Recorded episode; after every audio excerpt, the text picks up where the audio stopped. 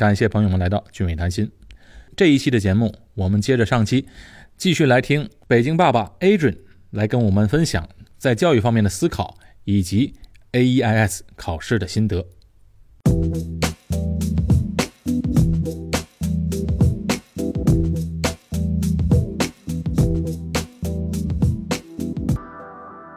啊，那但还有，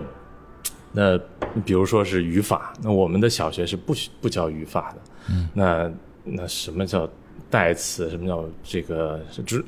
主谓宾定状补？这些他一概都没有学过。什么叫被动语语式？什么的就虚拟语气？这些都都没有。所以对于中国的孩子到这边来，真的是从头开始学习这个这个英文，所以这是非常。困难困难的一个一个地方，嗯，单词也不熟，这个语法也不熟，而且对于这个新加坡，它的考试它有一个非常明确的一个规定，就是说你是多少年龄就要考什么样级别的考试，你不能说我这个小孩九岁或者十岁，我让他考一年级试试。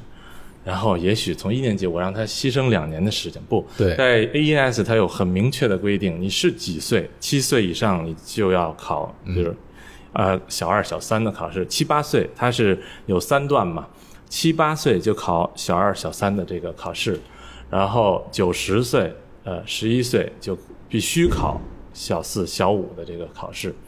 即便你来到这边打算降级的话，也是要考同年级同龄的考试。对你一定要考这个考试，而四五年级跟这个小二、小三的考试的最大区别就是四五年级开始有了作文。对，因为我们的这孩子连中文作文可能还没熟练呢，再让他去写英文的作文，嗯，其实这是很大的一个挑战。英文的作文，我看我小孩写的那些作文，基本上四五年级的就写到，其实也故事为主，但是写的有一些的单词，我是已我已经不认识了。对，那四五年级他。就是有两篇作文，第一篇是这个看图说话，相当于就是给你一个图，呃，比如一个小孩就在一个不能踢球的场合去踢球，你要用你的语言给说出来这个问题。那还有一篇呢，就类似于去讲讲一个故事啊，讲一些心得啊，这些就是纯文字的，差不多一百字、一百五十字左右的作文。是，然后剩下的部分就是一些阅读、阅读理解，然后还有一些阅读。呃，填空题、阅读的一些总结的题，这篇文章说明了一些什么样的问题？你要用大段大段话来做总结。对，然后剩下的就是，比如像呃单词题和这个呃语法题。嗯，所以所有的这每一项，对于一个从中国过来的孩子来讲，都非常非常困难。所以我的小孩呢，当初我们差不多就上了几次课吧，就已经发现了这个这样的一个问题。那我们也没有办法，因为这个既然都已经做了这个决定嘛，所以我们当时小孩真的是从早上九点一直到晚上十点，就一直在做类似的这种练习呀，在做这个背单词，每天背五十个单词，做卷子，这个像从真是从一年级一直到呃这个。四年四年级的所有的卷子都做过。你觉得小孩来到这边他适应吗？从一个的呃，在学校这个环境，弹性是非常大的。他真的是很很快可以融入到任何一个环境，这个大家可以不用太担心。嗯。但是有一个这个 AS 最大的一个难点就在于，它是这个新加坡的这个教育局办的一个考试，它并没有给你任何的参考，就是说。历届的考题它是不会公布的，嗯，所以你没有无从去考证它会考哪些内容，没有办法复习。第二，它没有成绩，没有没有哪个孩子说出来我考了多少分，哪个题做对了，哪个做错了，嗯，那他完完全全是对你能力的一种考核，你没有大纲可循，这是一个这非常大的难点。你说我找一本 AES 的。这个复习题没有，所以我们唯一能做的呢，当然也是这个教育机构能够帮你做的，就是他把这个新加坡基本上这个所有的名校啊，这个比如像什么来福士学校啊、南洋学校啊，这这些小学的卷子拿过来，你看新加坡的小学学哪些内容，这就是我说的，他只能靠去看他们小学从一年级考了什么，二年级考什么，三年级什么，四年级考什么。所以这半年下来，那个我们最后考完试以后收拾东西的时候，我照了一张照片，就是他坐在自己所有的这个考试的卷子上，差不多有半米是有了。哎，你可以把照片给我，到时候我放在对呃对那个音频的下边。对对对，我正好可以给你给你看看这个这个这个照片，呃，所以这个我自己是觉得是是很不容易的。哇，他坐在那个卷子上面，对对对，就是这么多卷子，那真的是没有办法的办法。呃，每天背五十个单词，写一堆卷子，做作文，所以他愿意做这些事情吗？还是嗯你觉得他是跟国内上学的时候压力程度和在这边考试备考的程度、压力程度，你觉得是一样的吗？呃，那这个我相信是每一个这个移民的这家长和孩子都会遇到的，就是说你既然要融入到另外一个文化当中去，那这一段的文化的差异，你早也得补，晚也得补。那比如说我。呃，很多的这个人都会有我这样的经历哈，比如说考托福啊、考 GRE 啊，想去美国留学啊，想去加拿大留学，嗯，那那一段的这个痛苦，也是要受的，也是从早到晚背单词啊，没错这个这个过程，如果你想走出这一步，那早晚都要做这个。你要有付出才行。嗯没错，对你们家长来讲，对你可能更多的是在你的自己的工作范围之内的再去再去努力。那么这些培养孩子方面，是不是就落在他妈妈身上了？哎呀，这个真的，他母亲是这个付付出了很多的时间哈，因为。呃，因为我是这个女孩嘛，这个新加坡小孩，我发现，因为新加坡很安全，很小的孩子，我看到那个上学就是自己上上下学，坐公共汽车啊，坐地铁。是我小学上学那天我就没有送过。啊，对，但是现在中国的孩子几乎没有一个是自己上下学的，嗯但新加坡基本上都自己上下学。就但是我的闺女刚过来嘛，就人生地不熟的时候，也是她妈妈接送啊，然后我们一块儿去辅导他这个这个背单词啊、语法呀，就所有的这些事情，因为他毕竟这个。中文也只学到了小学三年级，很多中文字儿也不明白，所以你给他介绍这英文词儿什么意思，尴尬，他就得问尴尬是什么意思，对吧？啊对所以这个呃，确实是得有一个很痛苦的这个磨合期，但这个过程真的是没有捷径。就像我刚才说的这些单词啊、习惯用语啊、习惯搭配啊。你说有什么习这个捷径去能够了解这些东西的吗？没有，那你就真的是靠量，靠嗯一遍一遍的重复，才能最后实现这么一个呃最终的这个目的。所以妈妈的付出很重要，妈妈真的是付出很多。啊，对，这个呃，真的是得需要有一个人这个完全的牺牲掉，才能真正在这么短的时间内让他有这样的结果。因为对跟他一块考试的这些孩子，呃，因为这个 AES 考试，我我们可能刚才没说哈，就九月、十月有一次机会，对，一月、二月有一次机会，一年只有两次机会。那那你一次没过，那就马上就到半年之后了。那他的同学有考两次的，有考三次的，最多有考五次的。是那这意味着什么意思呢？就是说有两整年的时间都在这里打就在转。做这么一件做这一。件事情，哎呀，那就是，所以说这个刚才我们提到的快乐教学，嗯其实来讲啊，成功真的是没有捷径，嗯，你孩子本身要付出，对，家长也是要付出，对才能取得这样的结果对和成绩。对，这是我们过来以后的一些总结吧。那至于这个哪个学校好，但是这就是可能这个仁者见仁了哈。因为我呢是一个比较的这个这个理科的思维，那我可能当初到了新加坡，那这些培训机构又很多，那我可能就是会到这个 M O E 这个他教育部的网站上，因为我他既然良莠不齐，我就得知道哪些是可信的，哪些是不可信。公立还是私立？啊，就是这些教育机构、教育机构、嗯培训机构？对，嗯，哪个靠谱，哪个不靠谱？那我其实是当时是搜到了所有这个诶，在教育部网站上能够提供 AES 培训的，呃，一共有十三间能够提供小四 AES 培训的学校。嗯，这是经过教育部认证的，对，它有一个叫 EGU Trust 的一个认证，是。意意味着就是说你的这些学费。啊，不会说有人会卷卷钱就跑跑嗯，跑它的跑路了啊教学质量方面也可以达到一定程啊对，它是有一定的这种监管的，而且你可以，这你的孩子到这儿是可以办学生证，他不会是以一个这个这个旅游者的身份来。来来这里。对，所以这些学校我真的是一个一个走过来了。那当时我会考察这个学校的，比如说真正的一个教学的环境，嗯，那你这个教育的老师的这个程度，然后这个班里的学生一个状态，是不是真的是在学习，还是有些可能真的是在放羊啊、聊天啊、吃东西啊？你很明确的就能知道这个学校到底是在赚钱，还是在真的是想在教育。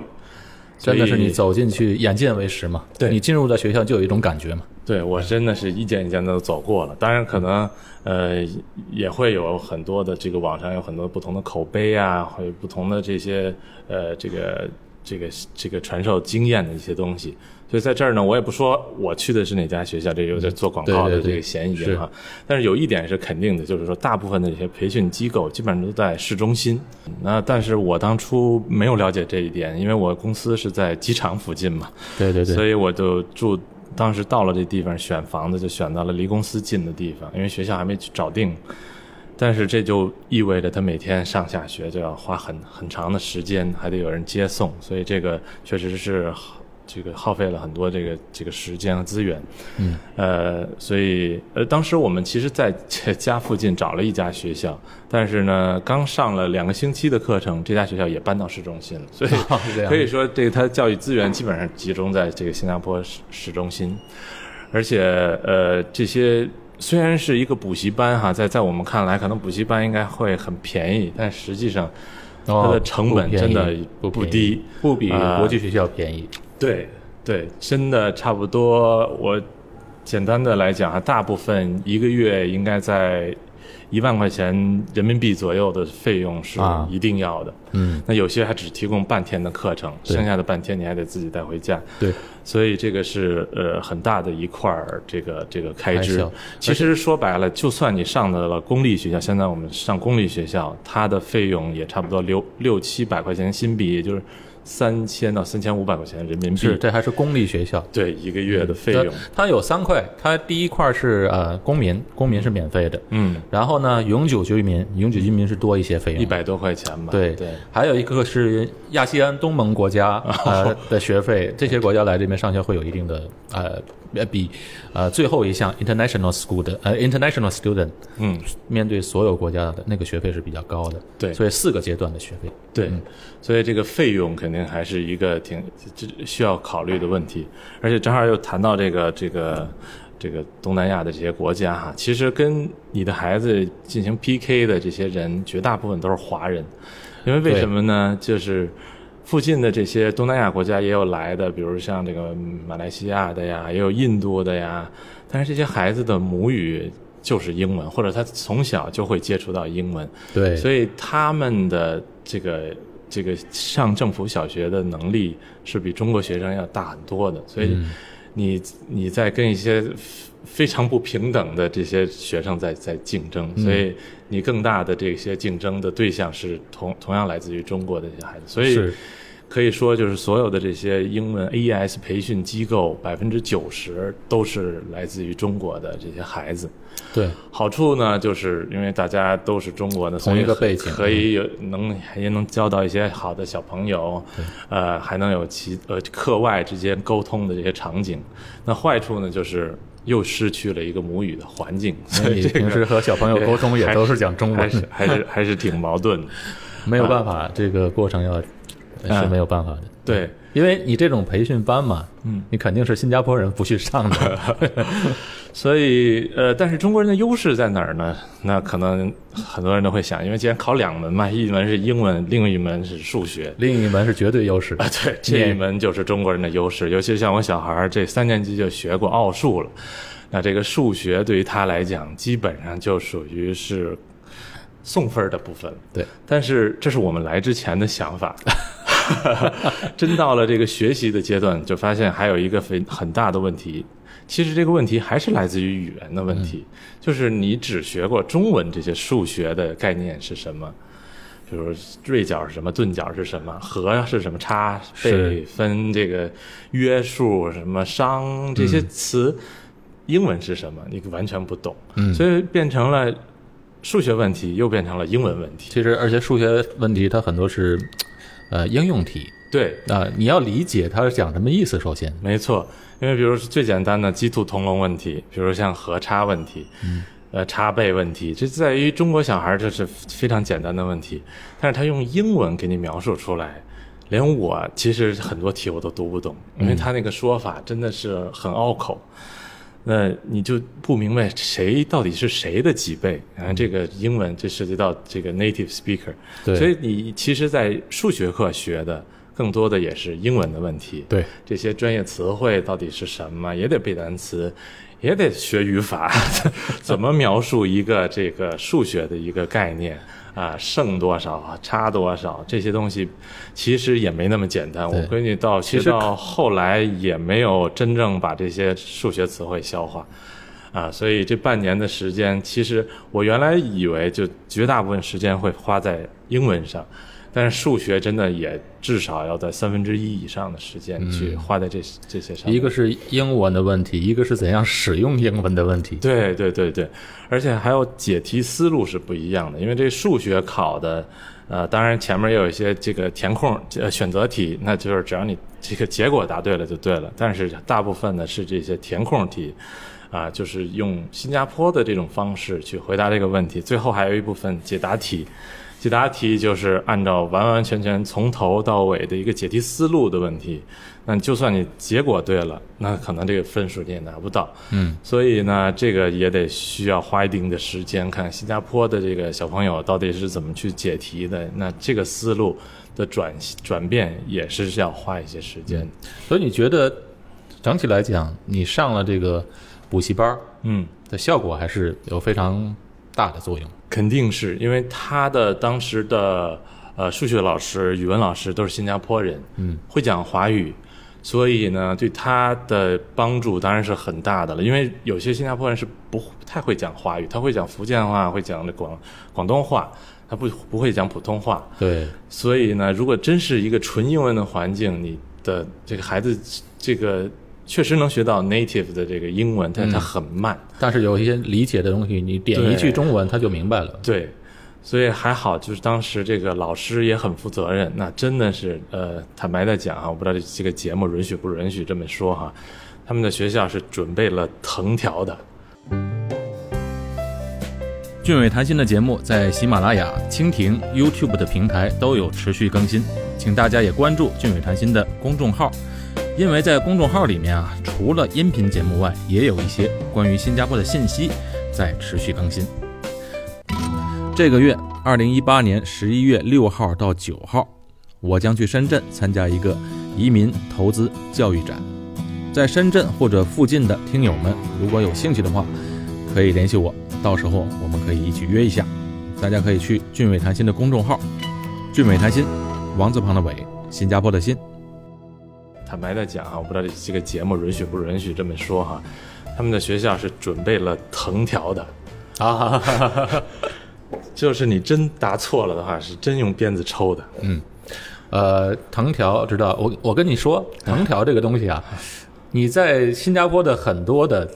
杂货店都能买得到，五毛钱一根儿，它是那种藤条，真的是有弹性的，就是说你打在身上会有一点点疼，但是呢，呃，真的是不会伤到孩子。对，但是他们这种啊，从小就是说，呃，很接触了很多新加坡的家长，他家里是备一根藤条，但是绝少去用，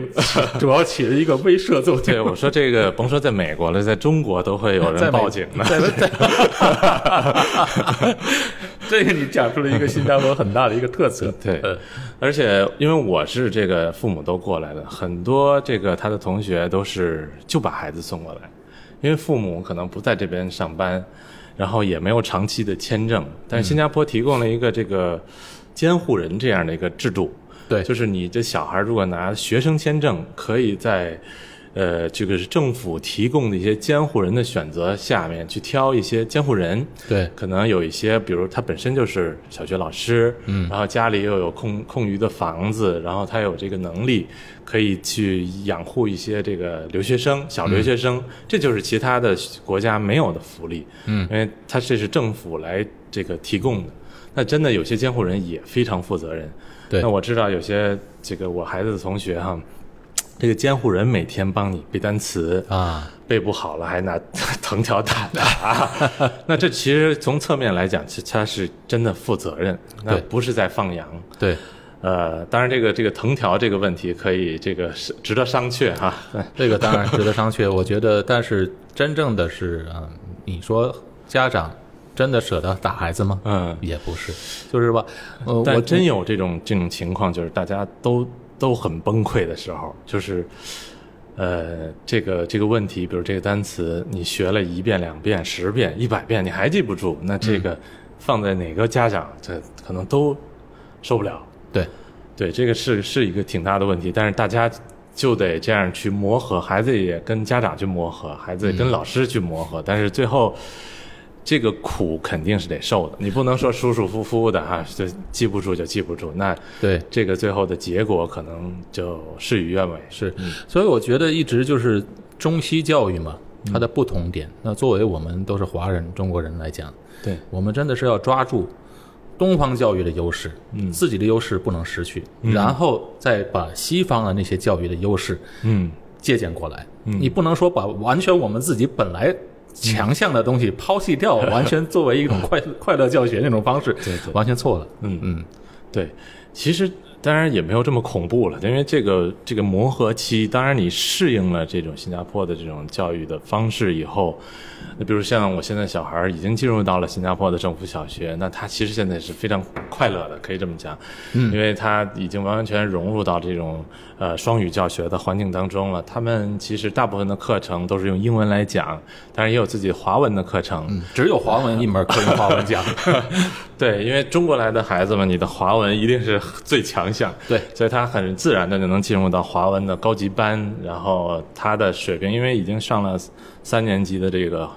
中文了嘛，那他的文字的学习的能力，因为这儿的孩子还在学这个这个字儿怎么写，一笔一画儿，哎，你知道对拼音本地的孩子学中文是多痛苦的一件事。对，这个等于就又倒过来了，所以你的华文的水平就相当于他们一个中学生华文的水平了。对，所以这个优势其实到真正到到学校又体现出来了。所以，呃，磨合期其实是很短暂的。到真正进入到学校以后，你就进入到他们正常的一个教学的对节奏当中去了。孩子越小，适应的越快，对，基本上他的现在朋友圈也打开了。对。呃，在新加坡还有一个好处，其实是我之前没有发现，就是这个多元化。对，因为它这个这个这个，毕竟这个地方有有这个华人，也有马来人，也有印度人，也也有别的外国的人，外国人。嗯，那那所有的这些文化，那他们都会呃带来，因为这个逢年过节也好啊，它的这些不同的民族的文化的差异，然后呢习惯的差异，那这孩子都能接触到。那他长大了以后，这对他以后接触到的形形色的人，那肯定有很很大的好处。我们最后就是我们在今天录节目之前和 Adrian 沟通的时候，其实我们做这期节目的最终的目的，就是为了给后来人指路嘛。所以，请 A 君能不能介绍一下整个这个 AEIS 考试，从你们申请到考完这一个流程，可以简单的给大家说一下吗？对，呃，那这个备考的过程，当然你自己很痛苦准备的这个过程了啊。嗯，那在考试这个前两天，呃，这个呃应该这么说。首先，你第一步要做的就是一定要登录到 M O E 这个网站上去看官网你对，你它的官方网站，新这个新加坡的信息化工作做得非常好，大部分的事情你是不用到任何窗口或者 office 去问的。对那它在网站上全部有很明确、很明细的这些说明。你的孩子，比如说他的很规规定了你的年纪，什么年纪你只能报考那个阶段的考试，然后基本上九月一次考试，二月一次考试。那在一个半月之前，你需要开始报名。那九月基本上就是在八月初开始进行，二月就是在一月刚刚过了新年就要开始报名。你要提供你的这个 ID 的这个这个信息、护照的信息、出生证明的信息。对于中国的孩子，可能还需要英文的这种认证啊，或者是这种这种公证的信息。那报名完了以后，你就要随时呃关注你拿这个准考证。对你的考试地点一般都会在 Expo 这个这个展览中心来进行。是然后你要考试的内容，虽然它考试的变化不大，但是你要密切的关注你的这个孩子在这个年龄段，因为他的考试时间是不一样的，小二、小三差不多。英文是一个小时五十分钟，嗯，呃，数学是一个小时，因为它没那么那么长的这个这这这个时时间。那对于哦，我可能说说反了，一数学是一个小时五十分钟，英文是呃一个小时，嗯，而小四小五的孩子呢是两个小时二十分钟的数学，嗯，他的呃英文是两个小时，是。那也就是说，他多了作文的这部分，两篇作文，他要多了一个小时。那如果你小孩是上中学，小一、中一到中三的话，那他的时间就会更长了。嗯，一般考试时间是三天，啊、第一天是中学生，第二天小四、小五，呃，第三天是这个小二、小三。是。没有小六这个这个这个考试，因为小六基本上新加坡的孩子都在进行小六会考，对。所以这个时候新加坡的小学是不招收任何的外部的插插班生的。嗯，换句话说，你就算插进去了，你也考不过 PSLE，因为这可能是我们未来要讲的一期哈，PSLE 是另外一个大的关卡。呃另外一个很有学问、很有门道的一个对 对，那考试呃，这这三天的时间你要很清楚，而且考试的这个环境会在这个它的展览中心，而且新加坡这个环境，可能我们以前的节目也介绍过，很冷。新加坡的室内就是冬天，虽然新加坡没冬天哈。呃，对对对考试的时候，这个是真的是一个对，呃，可以坦白的讲，我小孩是穿着羽绒服进的考场，这个特别重要。那个你要不这么穿的话，你的手都冻僵了。对它有时候空调能调到十八度、二十度。对，那他这个考试中间呢，会让你出来吃午饭，休息一段时间，而且呃，我觉得这个我不知道这是不是这个这个这个 M O E 故意的这么安排，他每次考试完了会让孩子在里面坐半个小时的时间，什么都不做，可能就是喝水啊、聊天啊，可能是这样。我觉得哈，呃，它的背后的这个可能比较这个阴谋论了哈，就是因为它不提供任何的这个原原原本的这个考试内容，对，而我们的中国很多培训机构很，比如像比如新东方啊，这这我因为我们考过这个 GRE，考过托福都知道，这些原题哪儿来的呢？就是这些考生进去考试，然后人他肉带出来。他举完完完全全，甚至每一道题都能记住，然后出来以后原原因重现，然后又有自己的分数，大家一对题就知道大致考哪些内容，然后每一期的题库都能做出来。嗯，所以你说的这个半小时，就是让朋友把这个记忆力我忘掉。我的这个阴谋论可能是在这儿啊，就我觉得让，因为都是小学生嘛，他们可能记忆力本来也就不好不好，所以这些孩子出来以后，我也问他都有哪些题啊？因为也有一些同样考试的孩子们，他们自己相互对题都对不清楚了，已经。对对对，所以就你如果你想听以前的考生出来告诉你都考了哪些内容，基本忘基了。基本上是不可能的，因为他们自己都忘了。对，刚才提到这个 M O E 的网站的信息，M O E 的网站是 M O E dot E D U dot S G，对，去上面很多信息在。不过那个网站上基本都是英文的，没有中文。对那如果大家想啊，我也会在俊伟谈心的节目的公众号下边准备一些呃中文的资料给大家提供给大家看。嗯那考完试以后呢，就是一段非常痛苦的等待期了。这个一般九月份的考试是会在十二月中旬啊公布结果。一般这个结果出来已经告诉你你去哪个学校去报到了，所以这之后那两个星期就是给你时间去报到的。确认一下，你考完试之后你要选择学校，哦，这个在报名的时候，你要提供你的地址提供你的地址。那这个地址实际上就是你希望你以后的学校会在哪个区域，但最后的这个结果很有可能跟你期望的那个地址是不一样的，是根据当时的小学的空缺来来定的。但万一你的附居住的附近呢，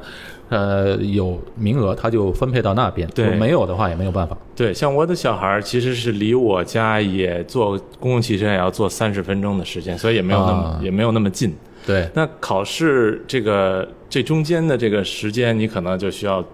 比较痛苦了，因为你不知道最后的结果嘛。很多的孩子还是选择了继续补习，因为万一没考过呢，还要继续上，对，就半年以后可能还要参加下一次考试，而且考试的结果呢，往往不是一个分数的形式来来告诉你的。一般的结果是这样的，比如说我的孩子是九岁啊，他会按照你。第二年入学时候的这个年纪去来分类，什么意思呢？因为新加坡是一月一号开始，一个自然年是一个学学年，嗯，跟我们这个九月一号开学完全不一样哈。比如你参加九月这次考试，他会按照你第二年一月一号入学时候你是多少岁，是然后来定你的年纪，嗯，那比如你十月的生日或者十一月的生日，你会按照次年的这个年龄来报考。这个相应的这这个考试是，所以这个是跟我们原来的这个定义是不一样的。比如说我闺女她是九岁，但是如果她是因为她我闺女是二月份考的嘛，所以就不存存在这个这个差异。那她如果九九岁考九九九月考的话，那她就会直接算到十岁这个年龄段去参加考试。对，那考试的结果呢，那也会根据你的成绩。他来决定是他，因为他参加小四、小五的考试，所以他的结果可能是把你分配到小五。如果你成绩非常优秀，他会进入到小五，或者进入到小四，嗯，或者进入到小三。你自己有的选择吗？没有的选择，这是完完全全根据你最后的结果，你也不知道最后结果是怎么样。当然，还有一个最后的结果就是你失败了。嗯，所以你只会得到这样的结果，但是在成绩公布的那一天，他会在网站上很明确的告诉你，你通过了，你通过的是小四的这个级别，你会被分配到某一个学校去报名。嗯，啊，如果比如说你觉得这家这家学校不好，你。因为你已经给你分配到一个学校，你是没有资格再参加 AES 的考试的。对你不能说我再啊，我再考一次，我考到一个更好的学校。如果你已经被接收了，你又没去报道的话，你就没有再资格再参加这样的考试。对你分配到哪个学，你就上哪一个去了。对，没错。呃呃，所以所以呃，我觉得这个家长一定要想清楚，就是说你的这个最后考试的结果，那有可能你的孩子会可能会留一级。当然，你也可能升一级，因为我们的中国的上学是六年，呃，六岁就可以上学，新加坡是七岁可以上学，所以这个一岁的差差距还是有的。所以，如果你的孩子足够优秀的话，我也见过会升一年来来进行的。当然，我也见过，就是比如你考初一的考试，最后你会回到六年级重读，啊，就是从中学回到小学，这是可能呃的结果之一。好。非常感谢 Adrian 给我们介绍了这么详实有用，呃 的信息给我们，而且你刚刚走过来，这些东西都在印在你的头脑里，第一手的资料，第一手的资料，最详实的资料，非常的感谢。可以给我们总结一句话吗？给过以后的家长们，呃，面对 AEIS 考试的学生们，总结一下经验。呃，首先就是，呃，我个人就是这个。志远老师这台节目的受益者，就是你知道的越多，你对一件事情的准备就越充分。嗯，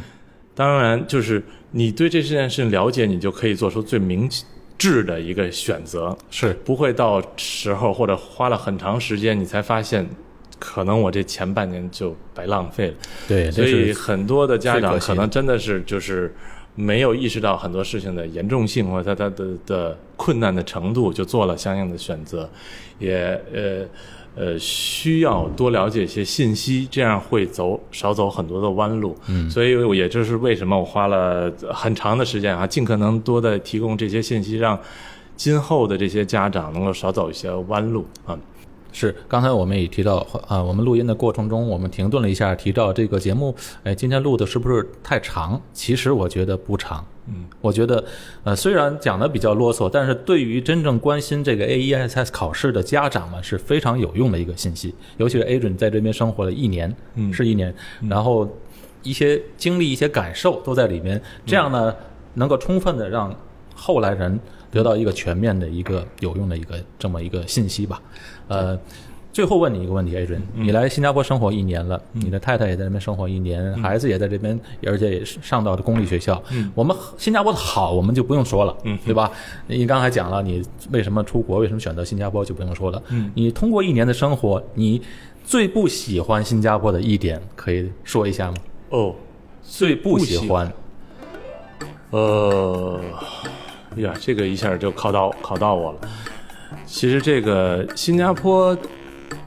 的，当然有些大家没来之前就可以想到这个新加坡的问题。首先就是这个没有四季，这是一个，尤其是在北京，在北方生活惯了的一个中国人，可能最不适应的一个部分。因为你没有了春夏秋冬以后，你对这个时间的概念可能就有些模糊。是我现在真的是，可能一想啊，我都已经来来一年了，但是我没觉得这好像这所有的时间都停留在二零一七年的那个夏天，因为一直是夏天，所以这个可能是我跟我爱人可能都是觉得有点问题的地方，就是嗯这个生活好像就静止的那那个那个时间点了，永远是夏天。OK，但你说的这个缺点，往往是很多人的优点。比如说我太太，她觉得衣柜里省了很多衣服，没有不用放什么棉被啊，不用上面冬天的衣服，省了很多地儿。对，但是这同时也是我老婆最不喜欢的地儿，因为比如她有一大堆的是类似于这种什么皮衣呀、啊 穿不了了风衣呀、对啊，羽绒服啊，对，她以前的投资全都浪费了。对，好，